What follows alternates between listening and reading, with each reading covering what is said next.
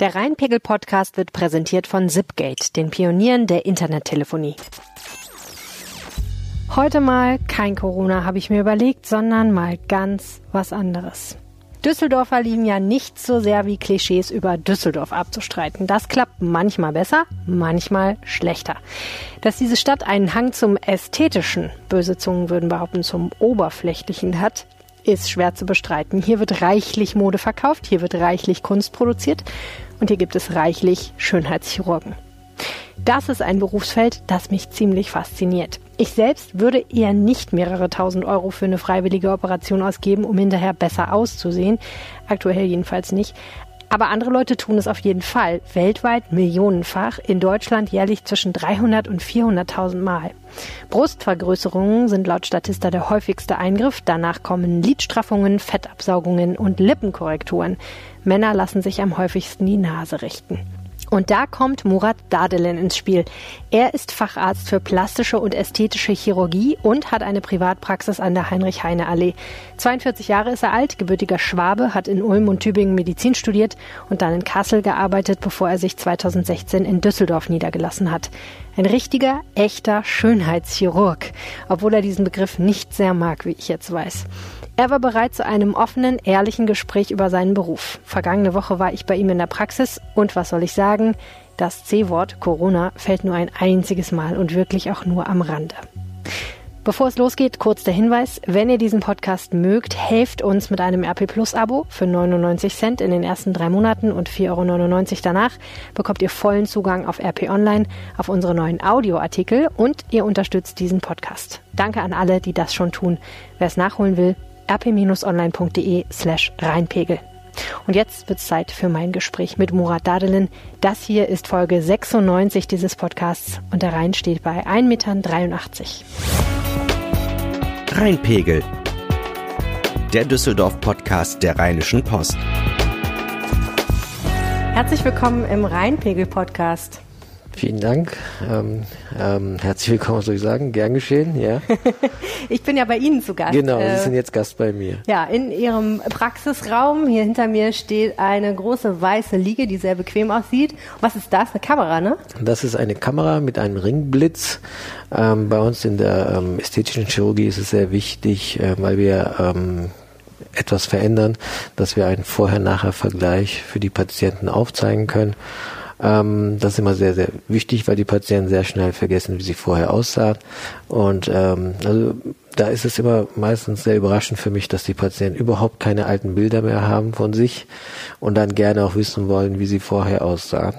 Und dafür ist es gut und es ist auch für uns Chirurgen ähm, sehr schön, wenn man ähm, alles dokumentiert. Ähm, so kann man dann ähm, auch im Laufe der Weiterbildung oder Entwicklung dann sehen, okay, die Technik, die ich da angewendet habe, ähm, hat zu diesem Ergebnis äh, geführt und so kann man sich auch Nachhinein selbst äh, verbessern und äh, auch ähm, weiterentwickeln. Ja, außerdem sind hier mindestens, vielleicht gibt es noch mehr, zwei Spiegel im Raum. Wenn man hier an ihrem äh, Schreibtisch ihnen gegenüber sitzt, dann ähm, muss man aufpassen, weil man sich wahrscheinlich als nächstes direkt im Spiegel sieht. Das ist ja manchmal auch ein bisschen gruselig an dem einen oder anderen Tag. Manche finden das gut, aber es gibt auch ähm, einige Patienten, die sofort diesen Spiegel, den Tischspiegel wegdrehen. Tatsächlich? Ja. Aktiv? Aktiv. Woran liegt das? Ja, ähm, natürlich gibt es ja verschiedene Beweggründe, wieso man zu einem plastischen Chirurgen geht. Ähm, es gibt äh, erschreckend viele Patienten, ähm, die sich wirklich nicht mehr gerne im Spiegel sehen, beziehungsweise mit dem Licht da oben, was ich habe, ist man ja nicht immer ganz hier vorteilhaft belichtet. Und wenn man sich dann im Spiegel sieht und etwas äh, einem dann nicht äh, gefällt, dann ähm, die drehen das halt um. Ja. Manche werden dann vielleicht zu sehr abgelenkt, ähm, weil sie ihr Spiegelbild sehen und andere, weil sie es nicht sehen wollen. Ist das ein Geschäftsgeheimnis, ein Licht zu haben, wo die Leute nicht so vorteilhaft aussehen? ähm, nee, bei mir nicht, aber es gibt bestimmt andere äh, Kollegen, die das, die das auch ausnutzen. Ja. Murat Dadelan, erzählen Sie uns doch einmal ganz kurz von sich, wie Sie das geworden sind, was Sie heute sind, nämlich das, was man im Volksmund Schönheitschirurg nennt, aber was, glaube ich, in Wirklichkeit äh, plastischer und ästhetischer Chirurg heißt. Ganz genau. Also es ist ein ganz, ganz langer äh, Entwicklungsweg bis dahin. Ähm, Manchmal fragen mich Leute, wie, was für eine Ausbildung muss ich machen, um so zu werden wie Sie? Also die reden wirklich von einer Ausbildung von zwei, drei Jahren. äh, und sind dann ähm, auf einmal plastische, ästhetische Chirurg. Das geht natürlich nicht. Ähm, das hat ein Humanmedizinstudium von mindestens sechseinhalb Jahren und im Anschluss gibt's dann eine ähm, Weiterbildungszeit von ähm, sechs Jahren mindestens im Krankenhaus, wo man die Intensivstation durchgeht, die äh, Allgemeinchirurgie durchgeht und dann die plastische Chirurgie. Und ganz am Ende gibt's halt die Facharztausbildung und man ist dann ähm, plastischer und ästhetischer Chirurg. Wir sind die einzige äh, Fachdisziplin in der Medizin, die die Ästhetik auch im Facharzt, in der Facharztbezeichnung drin haben. Also wir sind die einzigen Ästheten sozusagen. Ähm, alle anderen Fachdisziplinen haben noch die Möglichkeit, nicht alle anderen, sondern äh, die Mundkiefer-Gesichtschirurgie und die HNO-Abteilung, die können noch plastische Operationen als Zusatzbezeichnung aneignen. Aber das ist nicht die Ästhetik. Und ähm, leider ist es in Deutschland so, dass der Begriff Ästhetik bzw. Schönheitschirurgie ist kein geschützter Begriff. Jeder Student, der die Medizin oder Medizinstudium beendet hat, darf sich Schönheitschirurg nennen. Punkt. Jeder. Und ähm, das finde ich, ähm, sollte man in Deutschland regeln. Da sind auch die ganzen Berufsverbände dran, aber irgendwie klappt das noch nicht so. Also jeder kann sich Schönheitschirurg nennen. Und deswegen ähm, wollen wir uns ein wenig auch von den ähm, Kollegen abgrenzen, die nicht diese ähm, Ausbildung, Weiterbildung hatten wie wir, sondern einfach, weil das ein lukratives Geschäft ist in ihren Augen, weil die Nachfrage halt sehr hoch ist für Schönheitsoperationen, äh, nennen sie Schönheitschirurgen und ähm, lassen sich nieder und ähm, lernen diese ganze Prozedur, indem sie halt Patienten operieren und nicht äh, wie wir von Grund an. Wir lernen ja die ganzen ähm, Techniken, die Basistechniken in der Chirurgie und in der Rekonstruktion und erst dann wird das auf die Ästhetik übertragen. Okay, also aus Patientensicht gesprochen, wenn ich mir so einen Arzt suche, dann macht es Sinn zu gucken, dass er eben nicht nur Schönheitschirurgie auf seinem Schild stehen hat, sondern auch wirklich Facharzt für plastische und ästhetische Chirurgie, ne? Genau, also wir nennen uns gar nicht Schönheitschirurg. Also ich das mag, ich, ich mag den Begriff gar nicht. Ich habe mich das echt gefragt im Vorhinein, weil ich gedacht habe, okay, ich, ich würde das jetzt immer so nennen von mir aus, aber ich weiß gar nicht, ob genau, ob jemand, der das ausübt, auch findet, dass das ein guter Begriff ist. Der hat ja auch eine gewisse Konnotation sozusagen. Ja genau, also die Leute sagen halt Schönheitschirurgie, für die ist das äh, ein Oberbegriff für alles. Schönheit, jemand, der etwas schön macht, ist ein Schönheitschirurg.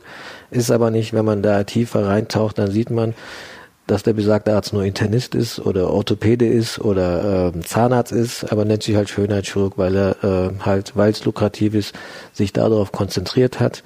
Ähm, bei uns wird keiner, also keiner von meinen Kollegen schreibt es äh, auf das Schild oder auf der Homepage äh, Schönheitschirurg.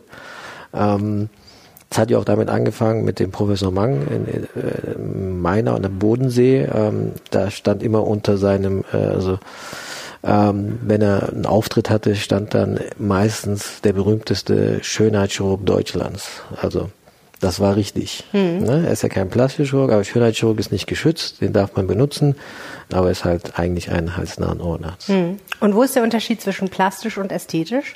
Ähm, der Unterschied ist, die Plastik hat, äh, ist eigentlich äh, Urvater von der Ästhetik, meiner Meinung nach. Plastik ist ähm, Rekonstruktion und Herstellung, Wiederherstellung von etwas, was ähm, durch Unfall, durch Tumor ähm, verändert worden ist oder durch Schwangerschaften, durch ähm, Alterungsprozesse, also alles, was nicht mehr so ist wie vorher. Ähm, wird rekonstru rekonstruiert und das ist sozusagen die Plastik, das ist die plastische Chirurgie, weil das alles dreidimensional ist. Und ähm, deswegen fangen wir an. Also eine meiner ersten Nasenoperationen waren mit meinem Ex-Chefarzt, dass wir eine Nase rekonstruiert haben, die verbrannt war, ähm, dass wir da Veränderungen vorgenommen haben. Oder bei einer ganz anderen Patientin, die wir über Amnesty International ähm, eingeflogen hatten äh, nach Kassel. Sie hatte nur eine Nasenprothese, weil sie die Nase vollends verloren hatte durch einen ähm, unglücklichen Vorfall im Gefängnis in der Türkei. Und bei ihr haben wir dann, weil eigentlich äh, 80 Prozent des Körpers verbrannt war, hatten wir nur eine unverbrannte Stelle an der Schulter.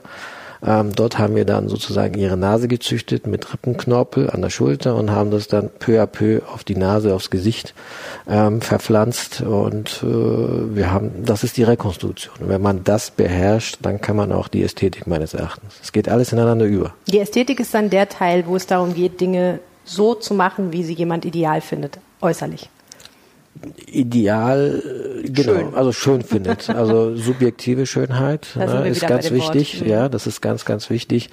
Ähm, also aber auch ein äh, verbrannter Patient, dem man Haut transplantiert oder dessen Narben man verschönert, das ist ja auch eine Ästhetik, aber ist wiederherstellende Chirurgie in dem Sinne. Mhm.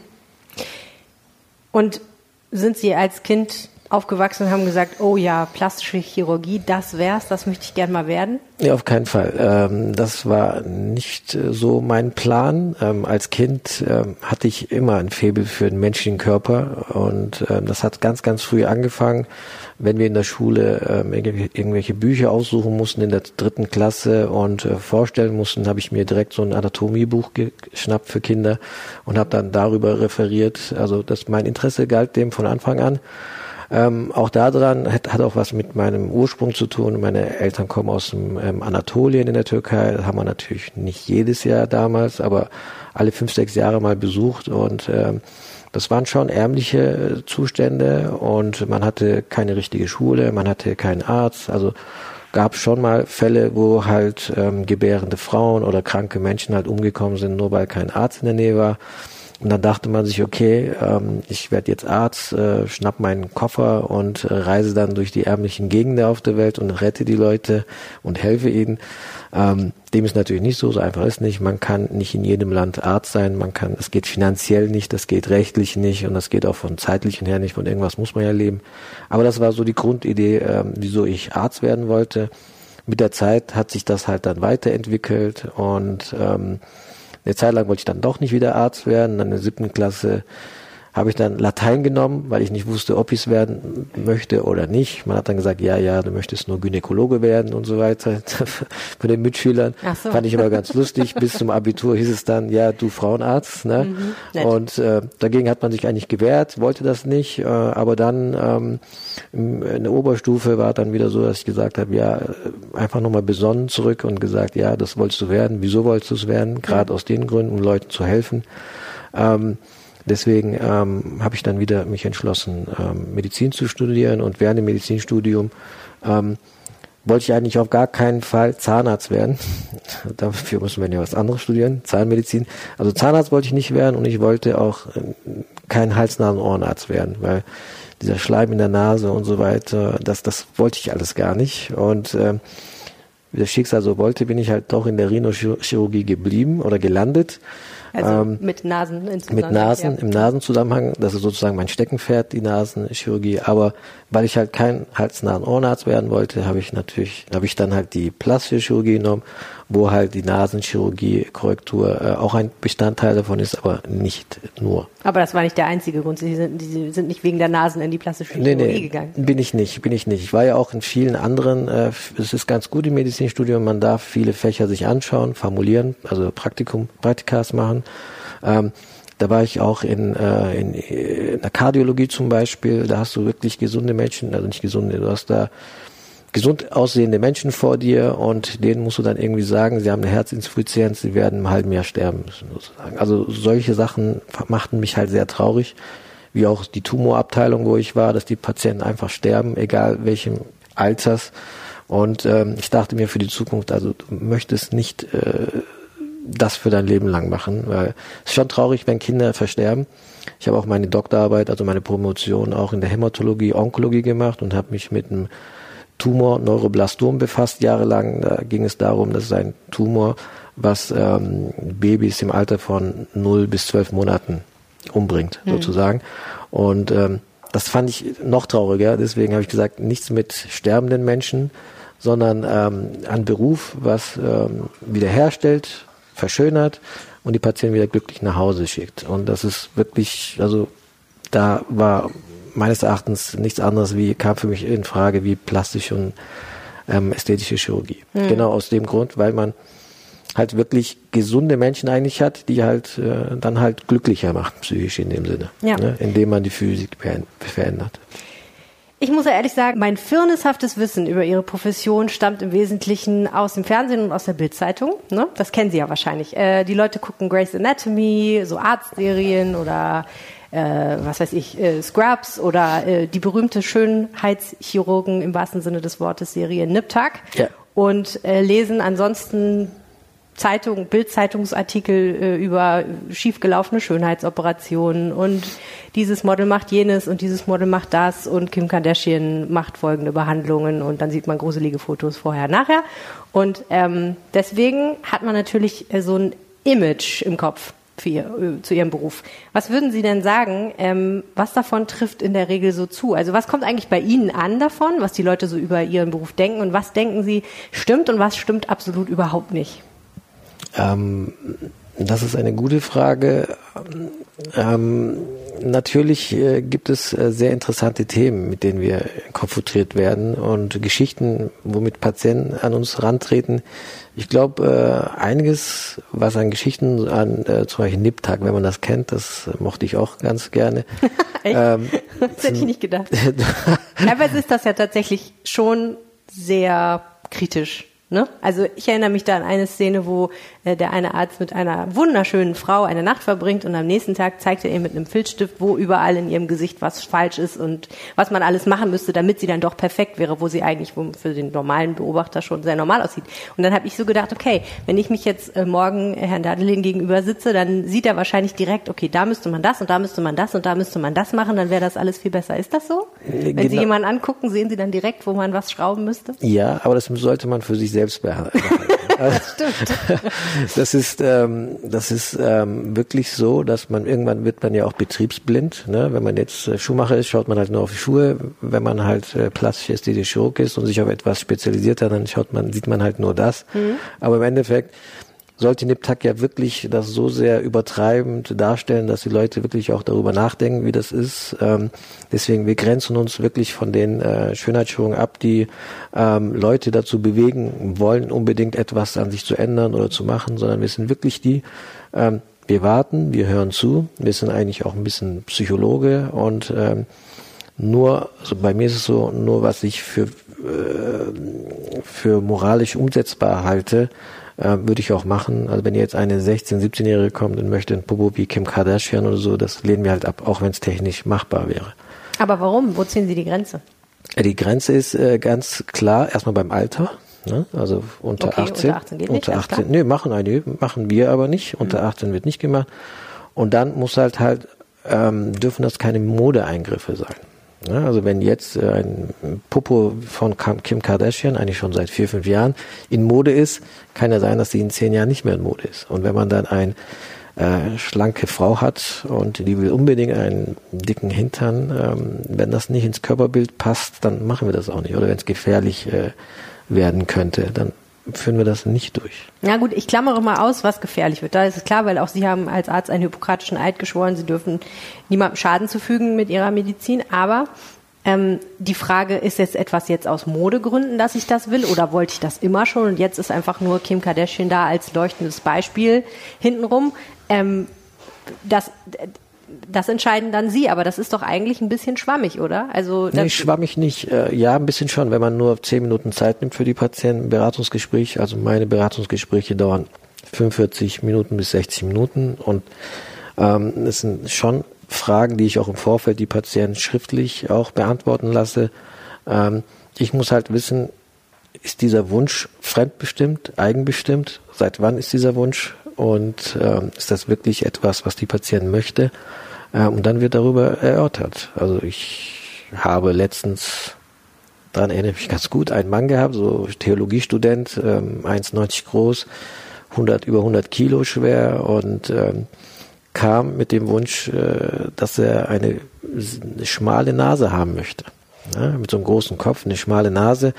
Dann habe ich gesagt, ja, ich, also meine, ihre Nase kann man ein wenig verschmälern. Ja, ist jetzt nicht notwendig, das passt zu ihrem Gesicht.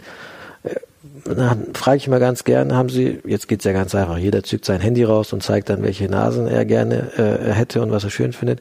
Der hat dann direkt ähm, ein Bild rausgezückt und ähm, was er selbst bearbeitet hat. Das sind die meisten, die kommen mit bearbeiteten Bilder. Von sich selbst. Von sich selbst mit der Nase und ähm, Bild habe ich auch abfotografiert. Ich hätte das hier irgendwo.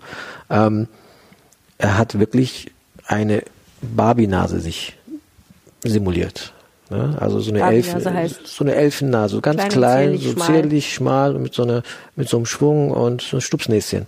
Und ähm, ja, dann muss man halt dann überlegen. Das ist ja, da ist es für mich überhaupt nicht schwammig. Ne? Das vertrete ich nicht, das passt nicht. Das ist jetzt nicht gefährlich, hier kann mit so einer Nase laufen, aber ich möchte nicht, dass, dass diese Nase oder diese Nase in dem Fall wäre sozusagen Visitenkarte von mir nach außen. Also wer hat die gemacht? Herr Dr. Dadelen. Das, das, der kann das nicht gemacht haben, weil sowas würde ich nicht machen, weil es erstens mir nicht gefällt, zweitens ihm nicht passt und drittens ähm, der Patient hat andere Störungen in dem Sinne. Ne? Das muss man in dem Gespräch ähm, herausfinden, herausfiltern.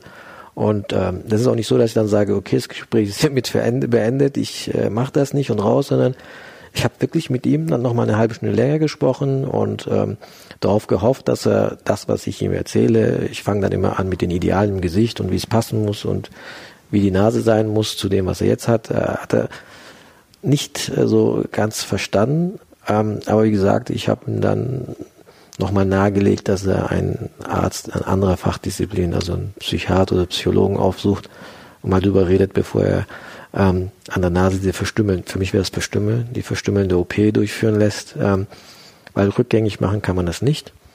Was halt schade ist, er wird bestimmt, wenn nicht sofort, er wird bestimmt einen Arzt finden, der das operieren wird. Kurze Pause. Gleich geht es hier weiter.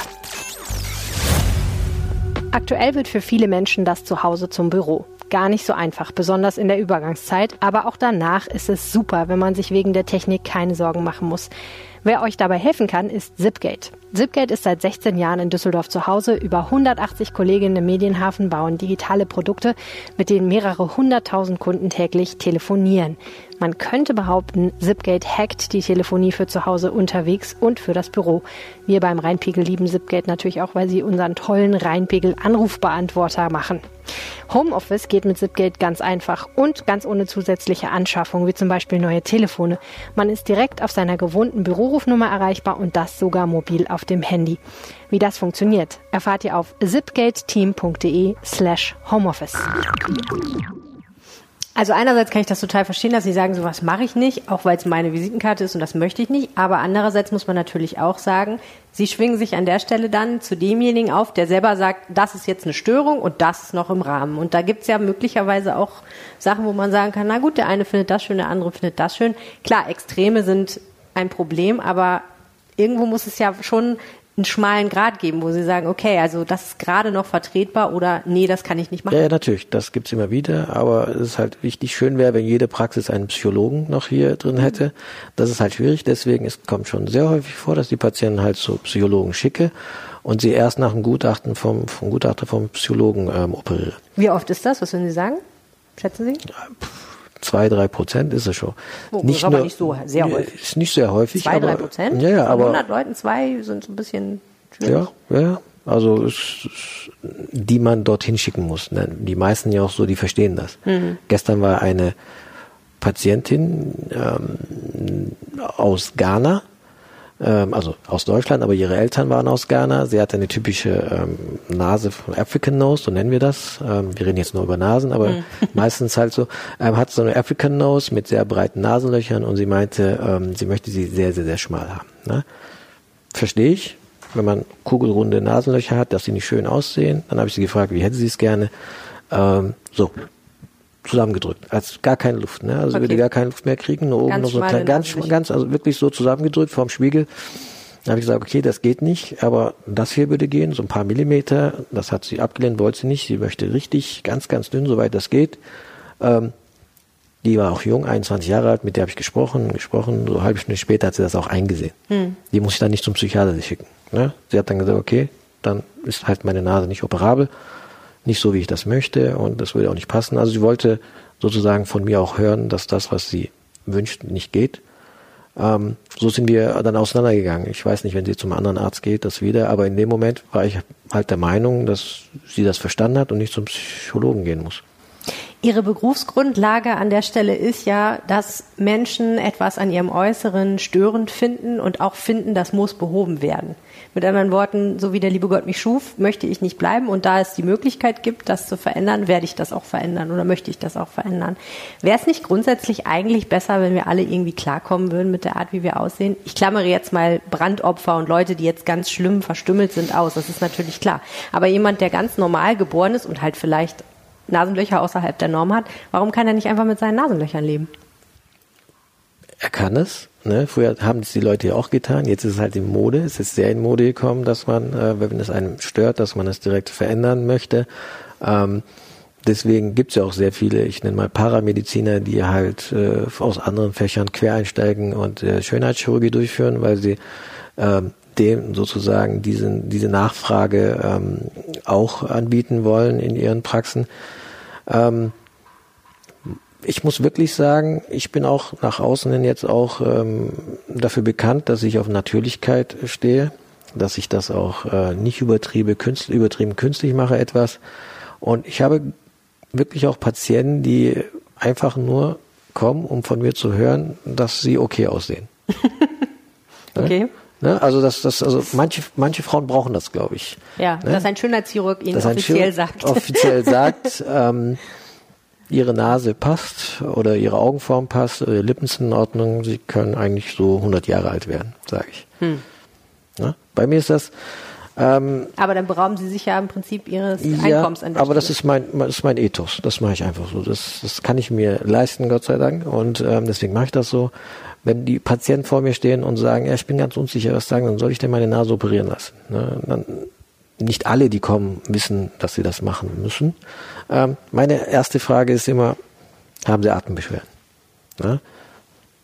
Wir schauen in die Nase rein, wenn ich dann eine schiefe Nasenscheidewand finde, eine große Nasenmuschel, also wenn die Atembeschwerden haben und man sowieso an der Nase was tun muss, dann ähm, bin ich auch dafür, dass man auch die äußere Klar, Nase wenn man Beschwerden hat, sicher, ja. Ne, also das ist aber auch mit großen Brüsten zum Beispiel. Hat man große Brüste und hat im Sommer immer Probleme, das sauber zu halten, hygienisch zu halten, pilzfrei zu halten in der Falte oder einschnürt, Kopfschmerzen hat, Schulterprobleme hat, ähm, oder nach einer Geburt äh, hängende Bauchschürze hat, die auch Probleme hygienischer Art gibt. Also vieles ist halt auch mit äh, Form und Funktion geht ineinander über und ähm, solche Sachen klar. Also da würde ich mich natürlich selbst verbauen, wenn ich sage, gehen Sie, Sie können mit der Fettschürze leben. Wenn die Probleme haben, ähm, auch funktionell Nase, Brüste, Bäuche, dann auch Lipödeme zum Beispiel. Ne? Natürlich kann man sagen, Sie haben nur dicke Beine, ähm, gehen Sie Sport machen, gehen Sie abnehmen, dann kriegen Sie dünne Beine. Das geht, es ist halt auch bewiesen, dass das eine Krankheit ist ne, äh, und auch Adipositas, Fettsucht ist eine Krankheit, ne, da muss man schon am dem gleichen, am selben Strang ziehen und ähm, bei solchen Geschichten, wenn die äh, manuelle Lymphdrainage, wenn das Abnehmen, wenn die Ernährungsberatung, wenn das alles fertig ist, sind wir dann sozusagen letzte Glied an der Kette.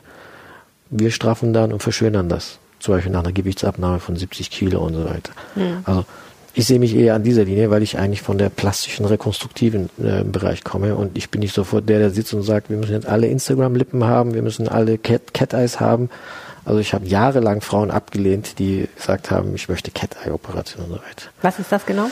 Cat-Eye ist, ähm, wenn man ähm, so mandelförmige Augen haben möchte oder die Augenbrauen hochziehen möchte. Also man muss wirklich sagen, früher haben wir das nur bei 40, 50-Jährigen gemacht, wo die Augenbrauen runtergesagt sind. Jetzt geht das Alter immer weiter runter. Aber auch da wirklich nur bei Patienten, wo ich sehe, wo die Augenbrauen runtergefallen sind.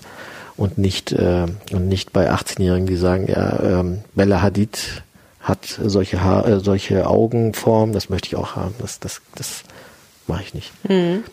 Okay, und die 40- oder 50-Jährige, die kommt und sagt, ich sehe nicht mehr so aus wie früher, ähm, würden Sie die auch operieren? Ich meine, es muss man ja einfach sagen, natürlich sieht man mit 40 nicht aus wie mit 30 und mit 50 nicht aus wie mit 30. Kann man damit nicht einfach leben? Man kann damit leben, aber äh, Sie müssen auch ähm, wissen, dass äh, wir ganz anderen Anspruch an uns haben. Wir kleiden uns nicht mehr wie die 40-Jährigen von früher. Wir kleiden uns immer so ungefähr auch zehn Jahre jünger. Ne? Also das ist einfach so und ähm, und man möchte halt länger seine Jugend äh, beibehalten. Es geht ja nicht darum, dass die Leute, also jetzt ist es schon so, dass sie früher anfangen damit, damit sie später halt nicht diese operativen ähm, Eingriffe äh, durchführen müssen. Also man kann mit leichten Mikrobotox unterspritzen, mit leichten Fäden, also nicht operativ, kann man ähm, das Aussehen natürlich beibehalten, weiter so in die Länge ziehen, dass die Jugend halt immer länger bleibt. Natürlich gibt's da Grenz, äh, gibt's da irgendwann ähm, äh, ein Limit, was man nicht verändern kann. Aber wenn Patienten kommen mit 40, 50 und die sagen, ich fühle mich nicht mehr so, wenn ich in den Spiegel schaue, ich fühle mich jünger als wie ich, was ich im Spiegelbild sehe, ähm, ich bin dann den ganzen Tag schlecht drauf, dann ähm, muss man halt dann sprechen, okay, kann man mit kleinsten Eingriffen muss nicht direkt Operation, kann mit kleinsten Eingriffen genau das wiederherstellen, ähm, dass die Patientin sich äh, wieder wohler fühlt im Spiegelbild. Das ist ja ganz wichtig. Mhm.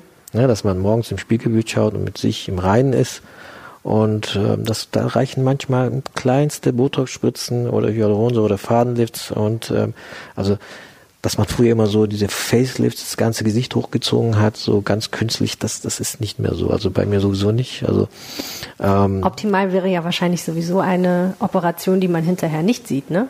Also in dem Fall. Moment, wo jemand sagt, okay, oh ja, da ist was gemacht worden, ist ja sowieso schon mal schlecht. Ganz genau. Also es gibt Operationen, die man nicht verschweigen und verbergen kann. Das sind Brustoperationen, ne? wenn da nichts war und jetzt ist auf einmal was da, wenn man drauf, sieht man das. Ne? Ansonsten operieren wir halt immer narbensparend und versteckend und halt altersgerecht. Ne? Mhm. Ne? Das ist ganz wichtig, wenn eine 60-Jährige halt auf einmal aussieht wie eine 40-Jährige und so, das, das geht nicht. Das kriegen wir erst nicht hin und zweitens, diese Straffheit geht halt nicht. Man sieht dann an den Händen oder an Dekolleté, dass das Alter nicht zum Gesicht passt. Also Wichtig ist, ähm, also an oberster Stelle äh, steht bei mir, ähm, dass man, mh, dass man ähm, dass die Schönheit jedes Patienten individuell unterstreicht, ne? dass man nicht für jeden das Gleiche macht, sondern den Körper respektiert, so wie er ist und ähm, jedem individuell das zuschneidet, was er braucht. Und dafür braucht man halt wirklich einen plastischen ästhetischen Chirurgen, Chirurgen der sehr viel Erfahrung hat. Ne? Was sind die Eingriffe, die bei Ihnen am meisten nachgefragt werden? Also bei mir sind die Eingriffe, die am meisten nachgefragt werden, ähm, die äh, Nasenkorrekturen. Das ist sozusagen mein Steckenpferd, weil hier kann man wirklich mit minimalsten Eingriffen kann man das Gesicht ähm, harmonischer wirken lassen und meines Erachtens ist das die Operation, die im kleinen Eingriff größte Wirkung ähm, erzielt, weil es direkt mitten im Gesicht ist und die Nase sieht man sofort. Mhm. Ne? Ansonsten machen wir natürlich auch ähm, sehr viel brustverbessernde äh, Operation und ähm, Liposuktion. Aber auch, was sehr stark im Kommen ist, sind die nicht operativen Sachen. Ja, das sind wie die Botox-Unterspritzung, Hyaluronsäure und ähm, halt diese Fadenlifts. Damit kann man. Kennen was Sie ist das? Nee. Kennen Sie gar nicht. Glaub ja. ich nicht. Ähm, da ähm, es gibt unterschiedliche Fäden vom, von Bestandteilen her, von der äh, Zusammensetzung her und dann gibt es unterschiedliche ähm, Formen der Fäden. Es gibt Fäden, die man irgendwo einbringt und die bleiben an Ort und Stelle und produzieren Kollagen und Gewebe ähm, in, unter der Haut, sodass man eine Falte dadurch ähm, wieder ähm, begradigen kann bzw. auffüllen kann. Solche Fäden gibt's, aber wenn man unter, über Fadenlift äh, redet, dann ist meistens so, dass man so die ziehenden Fäden, über die redet. Mhm. Damit kann man so die Haut um anderthalb bis äh, halben bis einen Zentimeter anziehen. Und wenn man das halt frühzeitig macht, dann braucht man nicht erst dann mit 60 kommen dann Facelift, äh, sondern man kann damit sozusagen die Haut immer wieder ein wenig nachziehen. ähm, Entschuldigung. Nicht operativ. Ich habe gerade nicht so eine Maschine an meinem Kopf vor Augen. Nee, so ist so es nicht. Langsam über so eine Kurve die haben Gesicht Genau, die haben Widerhaken drin und okay. da wird dann die Haut dann sozusagen ja. ähm, aufgehangen. Mechanisch logisch, aber es klingt natürlich, wenn man davon noch nie gehört hat, erstmal ein bisschen merkwürdig. Strange, genau. aber ähm, das, halt, das sind halt diese non-invasiven Maßnahmen, die jetzt äh, nach und nach immer mehr verbreitet werden und wirklich große Operationen unnötig machen. Mhm. Tut mir leid, dass ich lache. Es ist nur, ich denke dann immer bei solchen Sachen Wahnsinn, was die Menschheit alles erfindet und aus welchen Gründen. Also ich meine, ne, äh, das ist ja eine wahnsinnige Technologie. Da werden viele Menschen sehr lange dran geforscht haben und sie arbeiten sehr viel daran, das zu erlernen und das dann zu können, äh, damit eben Leute keine Falten haben. So muss man es ja auch mal ganz klar ja, also sagen. Für viele Leute ist das ganz wichtig, keine Falten zu haben, aber trotzdem ist es natürlich erstaunlich, was die Zivilisation Falten ganz kann man ja nicht verhindern. Es gibt immer Falten, ne? zum Beispiel Lachfalten, mhm. die müssen da sein. Sind, es geht einfach nur um die Falten an der Stirn oder extra Falten, die halt wirklich zustande kommen, weil man sehr viel seine Gesichtsmimik ähm, beansprucht hat. Und Sie haben recht, es sind so viele neue Techniken, so viele neue Innovationen, weil es halt ein lukratives Geschäft ist. Ähm, deswegen rate ich auch jedem Kollegen, wie wir auch, dass sie wirklich mehrmals im Jahr auch internationale Kongresse und Messen besuchen, damit man wirklich auf dem neuesten Stand ist und halt die neuesten Produkte und so weiter auch äh, für die Patienten dann mit nach Deutschland und die Praxis holen kann. Und was kostet sowas? Das ist ja nichts, was die Krankenkasse bezahlt in der Regel. Also es sei denn, es gibt bestimmte indizierte Beschwerden, glaube ich. Ne?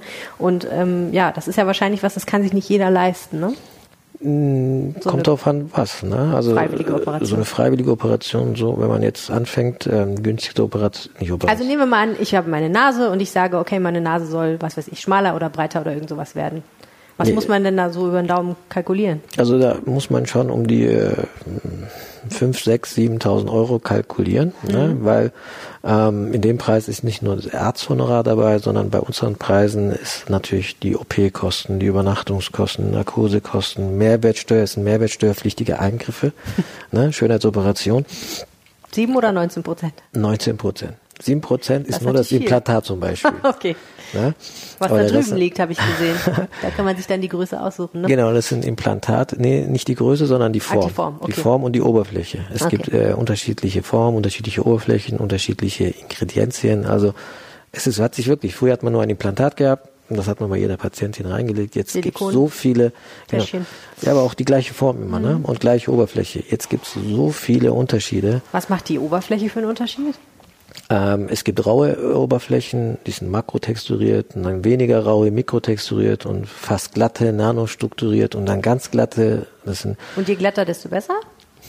Das verändert sich auch alle 20 Jahre. Mal sagt man, die glatten sind wunderbar, weil die keine Kapselfibrose hervorrufen. Was ne? ist das? Das ist die Reaktion des Körpers äh, oder umgebende Reaktion des Körpers auf das Implantat. Ja. Ne?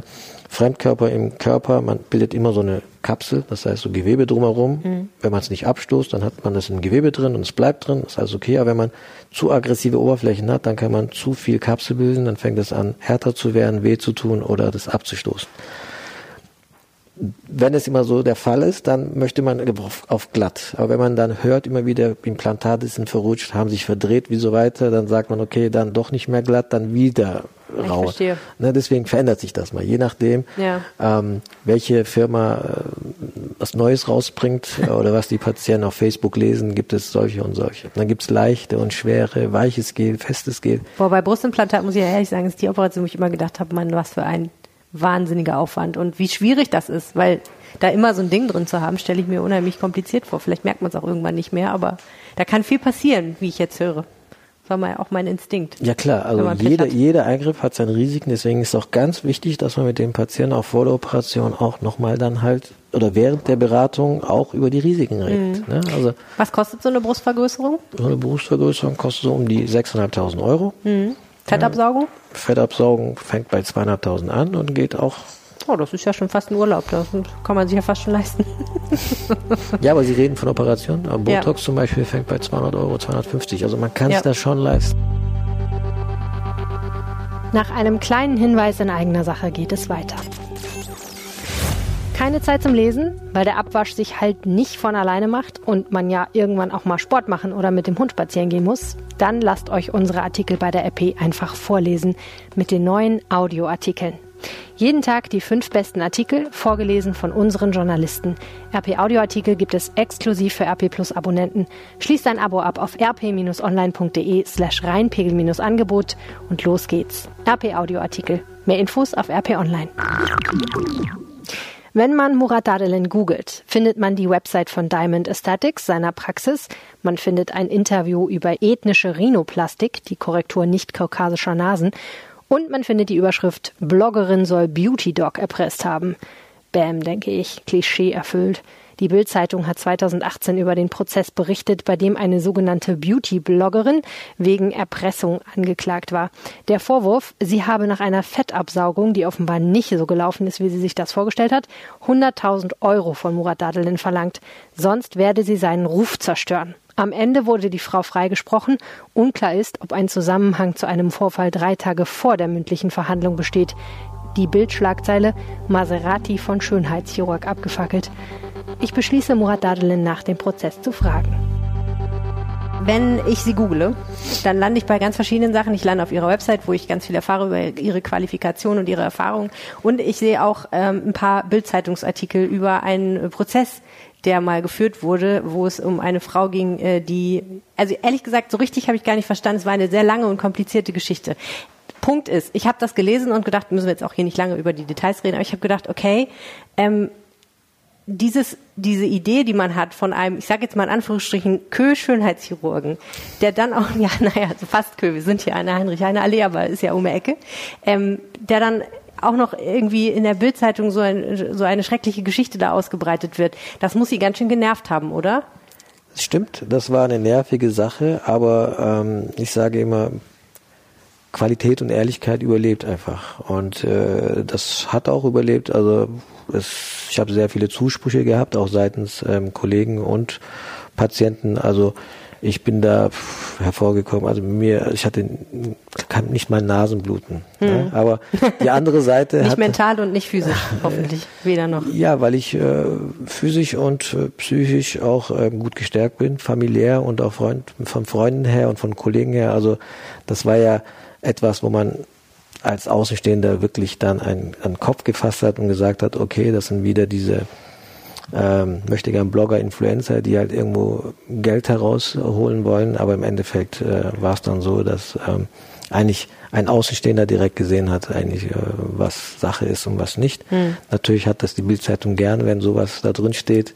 Ähm, ein Q-Beauty-Dog hört sich halt besser an als ein plastischer Chirurg. Ja. Ähm, Sie waren ja auch freiwillig in der Bildzeitung, habe ich gesehen. Ähm, eine Dame namens Michaela hat sich eine Eigenblutunterspritzung unterzogen und da konnte man dann auch sehen, wie sie mit der genau. Nadel neben ihr sitzen. Ganz genau. Also wir sind nicht nur in der Bildzeitung, wir sind äh, auch in anderen Zeitschriften, Fachzeitschriften und äh, auch im Fernsehen. Ähm, wir bekommen die Anfragen und äh, wenn wir sozusagen die Anfrage ähm, auch beantworten können mit dem Patienten und mit einer guten Geschichte, dann wird es auch gerne ähm, angenommen und also es läuft so ein bisschen unter Klappern gehört zum Handwerk, ne? Also natürlich muss man auch erzählen, was man tut. Wie natürlich. wichtig ist das aber für Sie, um auch neue Patienten zu gewinnen?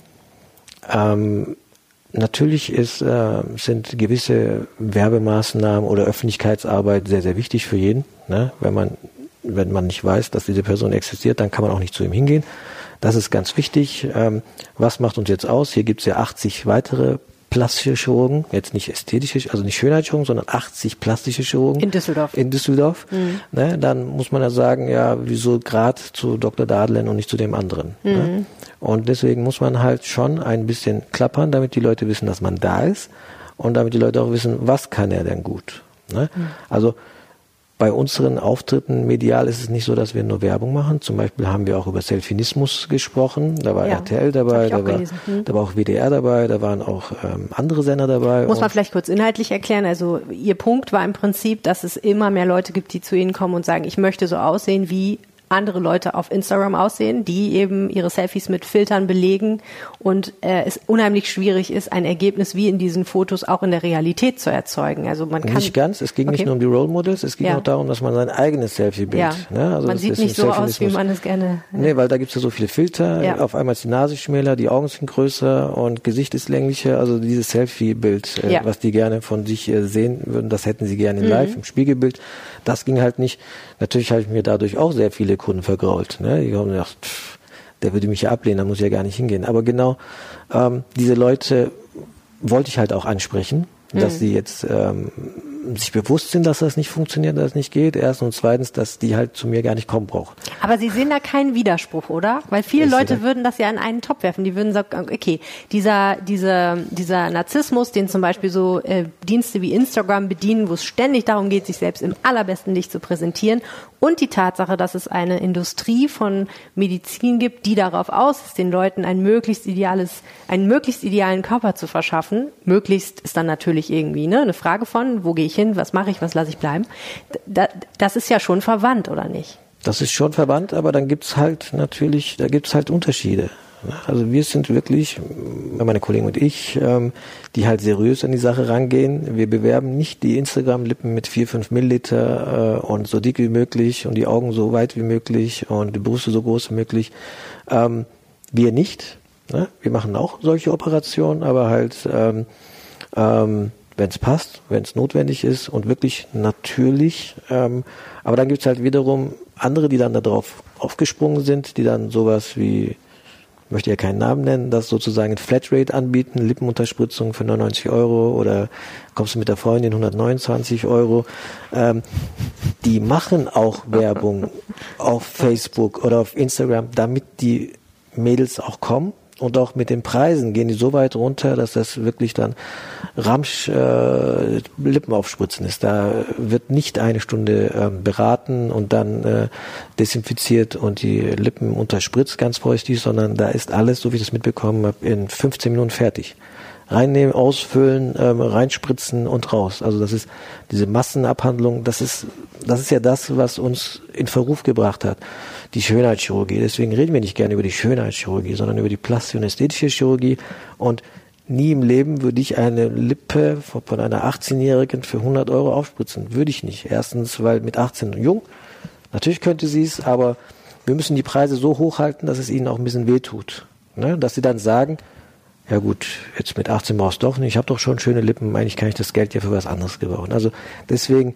Also mit anderen Worten, der, der Preis ist dann der Hebel, mit dem man Leute unterscheidet, die es wirklich, wirklich, wirklich brauchen und wollen, weil ihnen wirklich zum Beispiel ihr, ihre Psyche darunter leidet und Leute, die sagen, oh, wäre doch auch ganz nett. So. Ja, also nicht, dass man das macht, nur weil es die Freundin hatte, das mhm. auf keinen Fall. Aber was ne? ist mit den Leuten, die wirklich Leidensdruck haben, aber kein Geld haben? Ähm, das, solche Leute gibt es natürlich auch. Ähm, die landen halt nicht immer bei mir, weil ich bin sehr offen, was meine Preisgestaltung angeht, auf der Homepage und so weiter. Wenn man uns fragt, anruft, die Patienten, die herkommen, die wissen, was es kostet. Aber dann gibt's halt wiederum. Darf äh, ich kurz fragen, würden Sie sagen, Sie sind eher ein hochpreisiger, ähm, eine hochpreisige Praxis tendenziell, auch aufgrund Ihrer Lage wahrscheinlich? Tendenziell mittel- bis hochgradig. Mhm, ne? Okay. Ähm, ähm, wo waren wir stehen geblieben? Bei den, äh, die es sich nicht leisten können. Also wir haben schon ähm, auch ähm, Patienten gehabt, die wir über Amnesty International oder auch über Spenden ähm, operiert haben. Ja, also die sind dann halt aus dem Ausland, die werden dann eingeflogen, sind dann hier in Pflegefamilien. Das sind dann Zeit. natürlich noch Extremfälle. Das sind ne? Extremfälle. Hm. Aber, aber, aber die Kassiererin bei Aldi, die sagt, warum meine Brüste sind so groß, ich habe jeden Tag Rückenschmerzen, was soll ich machen? Na gut, vielleicht kriegt die es über die Kasse bezahlt. Ganz genau, ganz genau. Wenn aber die Kassiererin der, bei Aldi, die sagt, oh, ich habe so eine riesige Nase, ich leide mein Leben lang darunter, mein Selbstbewusstsein ist niedrig, ich könnte schon längst Filialleiterin sein, aber ich traue mich nicht, weil mein riesiger Zinken mir im Weg ist. Die hat natürlich keine Chance.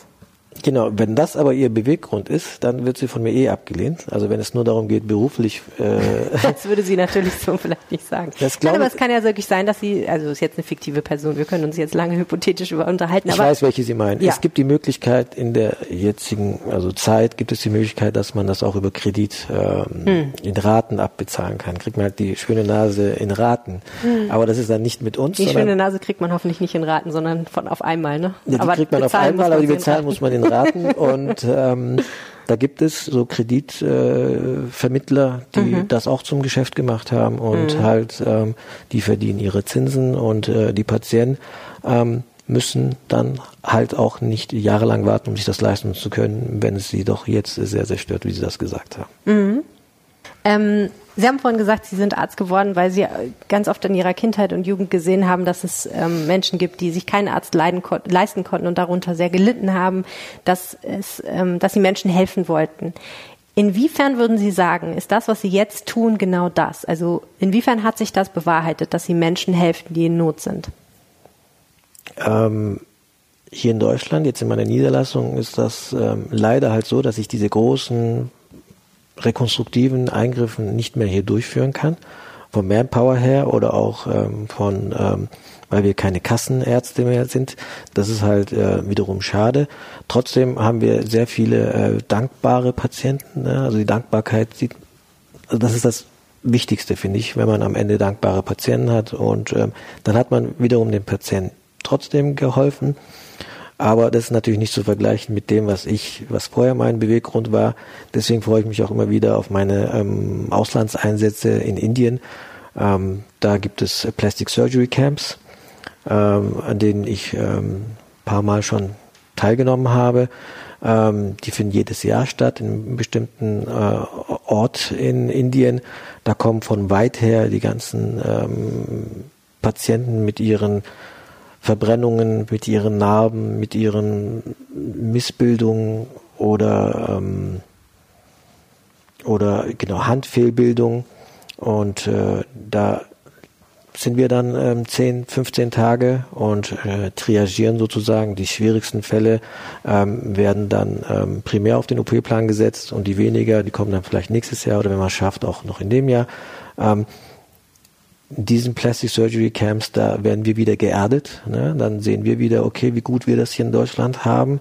Und äh, da muss man wirklich mit wenig Material, mit wenig Instrumenten ähm, so viele Menschen auf einmal ähm, ähm, heilen. Da sage ich jetzt heilen, da geht es nicht um die Ästhetik, um die Nase, sondern ähm, da gibt es wirklich um ähm, Narbenkontrakturen, dass man die Schulter nicht mehr anheben kann, weil das vernarbt ist. Früher hat man ja, wenn es verbrannt wurde, einfach da Wickel drumherum gemacht und äh, damit verheilt und dann kriegen die die Arme nicht mehr hoch. Oder wenn man den Mund nicht mehr schließen kann, weil die Lippe hier hängt am, am Brustbein. Ähm, also solche Sachen werden dort operiert und äh, das machen wir sehr gerne und darauf freue ich mich auch immer jedes Jahr. Und äh, das ist halt dann wieder das, wo ich sage, das ist wieder das, was ich früher machen wollte. Ähm, dass man das halt in so einer Organisation ähm, durchführen kann.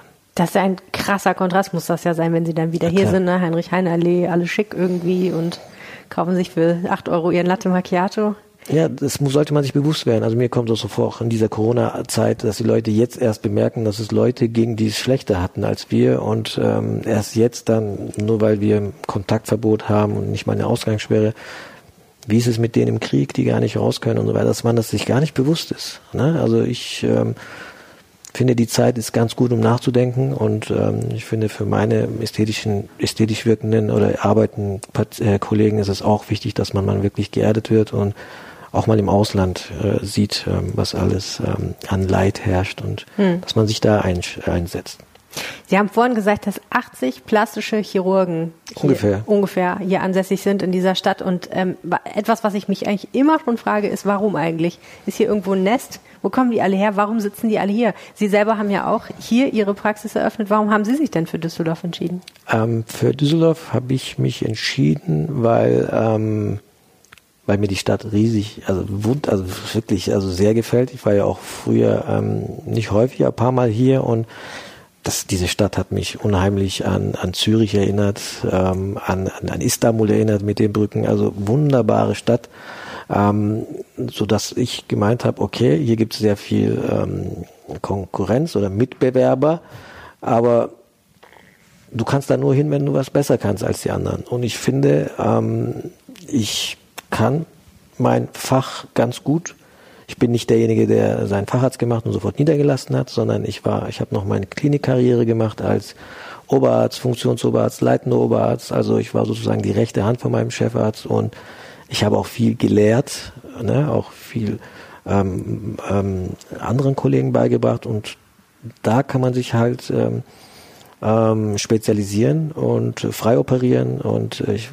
habe mich nicht einfach nach einem Facharzt auf die Menschen geschmissen, sondern immer noch weiter in Begleitung von meinem Chefarzt alles noch weiter gelernt und verbessert. Ich habe gesagt, okay, hier kannst du dich durchsetzen, du bist gut.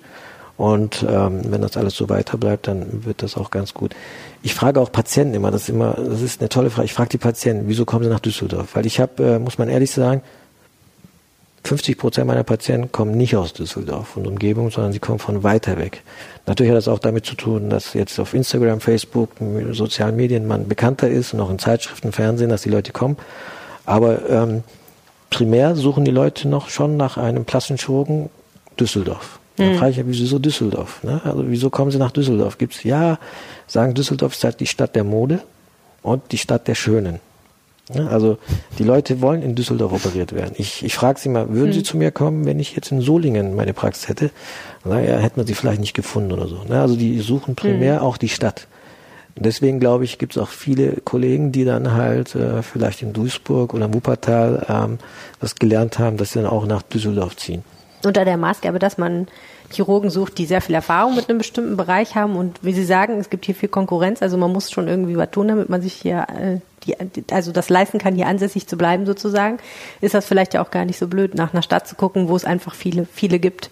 Und dann hat man ja auch ein bisschen Auswahl, ist ja auch nicht schlecht. Genau, das ist halt, was die Patienten ja. dann äh, machen. Ne? Auswahl und es gibt viele Patienten, die halt so, die vor einer Operation, wie sie sich entscheiden, schon fünf bis zehn äh, Ärzte angehört haben. Mhm. Ja, also das ist, äh, das gibt's auch. Irre. Ist irre. Ich hätte nicht äh, die Zeit dafür. Na gut, ähm, aber es geht natürlich auch um was für viele, ne? Also nicht um Leben und Tod, aber schon um etwas, was denen offensichtlich so sehr, sehr wichtig ist, gerade bei Nasen. Sie haben ja selber gesagt, ja. Aber da ist dann so, dass ich mir denke, okay, sie war bei den ersten neun schon, ähm, die haben ihr nicht das gegeben oder ihm das gegeben, was sie wollten. Sie sucht einen zehnten, elften, zwölften, der genau das denen gibt, was sie wünschen. Und ähm, das ist das Schlimme. Irgendwas ja? kann nicht stimmen. Irgendwas stimmt da nicht, weil äh, ich kann mir nicht vorstellen, man soll immer eine Zweitmeinung, eine Drittmeinung holen. Das ist überhaupt kein Problem. Aber dann sollte man spätestens, spätestens mit den ganzen Informationen, die man im Internet selbst schon liest oder im Freundeskreis, Bekanntenkreis hört, muss man da schon eine Wahl getroffen haben. Weil mhm. wenn einer kommt und, also wie gesagt, wir fragen alles im Vorfeld ab, wo sie schon waren, wie oft sie woanders waren, was die Beweggründe sind, ob berufliche Probleme da sind, ob Psychotherapie war, es wird alles abgefragt. Deswegen weiß ich, wenn die Patienten kommen, sind die was für mich oder sind nichts für mich. Ähm, mein Ex-Chefarzt hat immer gesagt, ich habe sehr viel von ihm gelernt, jeder Arzt äh, verdient äh, oder bekommt den Patienten, den er verdient, und jeder Patient bekommt den Arzt, den er verdient. Ne? Also zu mir kommen die Patienten, mit denen ich klarkomme, und, ähm, und zu mir kommen halt nicht die, die künstlich barbiehaft aussehen wollen. Die, die kommen einfach nicht zu mir, weil die haben ihre Ärzte woanders. Jeder bedient was anderes. Sind Sie froh, dass die Lindenstraße zu Ende ist? Ähm, äh, am Anfang hat mich das immer geärgert gehabt, äh, nicht am Anfang, also ganz am Anfang war ich natürlich froh, weil ähm, in meiner Zeit, Assistenzarztzeit, habe ich sehr viel äh, mit älteren Damen gehabt, mit Handbeschwerden, rheumatischen Beschwerden und so weiter. Da war es genauso, wenn die mein Namensschild gesehen haben, ach, Sie sind der Herr Dadelen, die konnten meinen Namen direkt aussprechen. Sehr gut. Ne? Ich so, woher wissen Sie das, wie man meinen Namen ausspricht? Ja, Sie sind noch in der Lindenstraße. Ach so, cool, wusste ich gar nicht. Da gab es wohl einen Murat Dadelen und, und dann gibt's halt noch seinen Bruder und der ist Arzt, Dr. Dadelen. Also da gab's einen Dr. Dadelen. Fand ich ganz schick, ganz schön, dass die Leute meinen Namen aussprechen konnten. Später natürlich, als, als man dann selbst sozusagen sich im Internet etablieren wollte und wenn man halt meinen Namen eingetippt hat, immer in Lindenstraße gelandet ist, das war schwer, aber ich glaube, ich habe das seit ein paar Jahren geschafft, dass wenn man meinen Namen eingibt, dass eher meine Praxis kommt als Lindenstraße. Und jetzt finde ich schade. Also als ich gehört habe letzte Woche, dass die aufhören, finde ich ähm, schon schade. Aber es war schon lustig, da waren schon einige Parallelen. Der Arzt Dardelen, der Name ist nicht wie Meyer und Müller in der Türkei. Das ist äh, ein sehr seltener Name und dass der direkt bei Lindenstraße da Einzug gefunden hat, wäre interessant, also wäre für mich sehr interessant, wenn ich fragen könnte, wieso dieser Nachname. Okay, ja, ich würde sagen, äh, wenn man sich selbst googelt und man findet sich auch direkt, hat man es geschafft, ne? Heutzutage. Ja, ganz genau. Vielen Dank, Dr. Dahlenen, fürs Gerne. Gespräch. Ich bedanke mich. Das war der Rheinpegel für diese Woche und jetzt habe ich noch das Düsseldorf-Wetter vom Wetterstruxi für euch. Ja, hallo und herzlich willkommen zum Wochenendwetter. Ähm, ich bin der Wetterstruxi und für die, die mich schon vermisst haben, ähm, die letzten zwei Wochen waren bei mir etwas voll gewesen, dementsprechend habe ich es nicht geschafft. Aber jetzt komme ich wieder mit dem aktuellen Wochenendwetter und ja, es wird etwas in Anführungsstrichen ungemütlicher. Wir gucken uns das aber mal im Detail an. Also, am Freitag erwartet uns zumindest bis zum Nachmittag hin noch freundlicheres Wetter. Gerade der Nachmittag wird dann doch relativ wolkenreich werden und die Temperaturen gehen bis auf 18 Grad zurück. Der Samstag wird wohl noch in Abstrichen vom Nachmittag sehr, sehr freundlich werden. Auch hier gibt es wieder vermehrt Wolkenfelder zum Nachmittag, die aber nicht so kompakt werden wie am Freitag und die Temperaturen steigen wieder etwas an. Am Sonntag wird wohl bis zum Abend hin ähm, sehr sonniges Wetter bei uns bleiben. Auch hier gibt es wieder einzelne harmlose Wolkenfelder, aber die Temperaturen steigen nochmal auf bis zu 24 Grad an, wie es dann zum neuen Start in die Woche etwas kühler wird. Ähm, noch, zum Sam noch zum Sonntag gesagt, die, das Schauerrisiko steigt zum Nachmittag etwas an ist aber nicht so dramatisch, sodass es durchaus auch trocken bleiben könnte. Ich wünsche euch ein frohes Osterfest und wir hören uns dann nächste Woche wieder. Bis dann und tschüss. Den Wetterbericht für Düsseldorf findet ihr übrigens auch auf facebook.de slash wetterstruxid. Uns erreicht ihr per Mail an rheinpegel.rheinische-post.de, per WhatsApp an 0171 90 38 099 oder ihr macht es wie der Wetterstruxi und sprecht uns auf den AB. 0211 97634164 ist die Telefonnummer. Mehr Infos dazu auf rp-online.de slash Rheinpegel. Mich findet ihr natürlich auch auf Twitter at Helene Pawlitzki. Danke fürs Zuhören, bleibt gesund und habt schöne Feiertage. Ciao. Mehr im Netz Alle Nachrichten aus der Landeshauptstadt findet ihr auf rp-online.de slash Düsseldorf.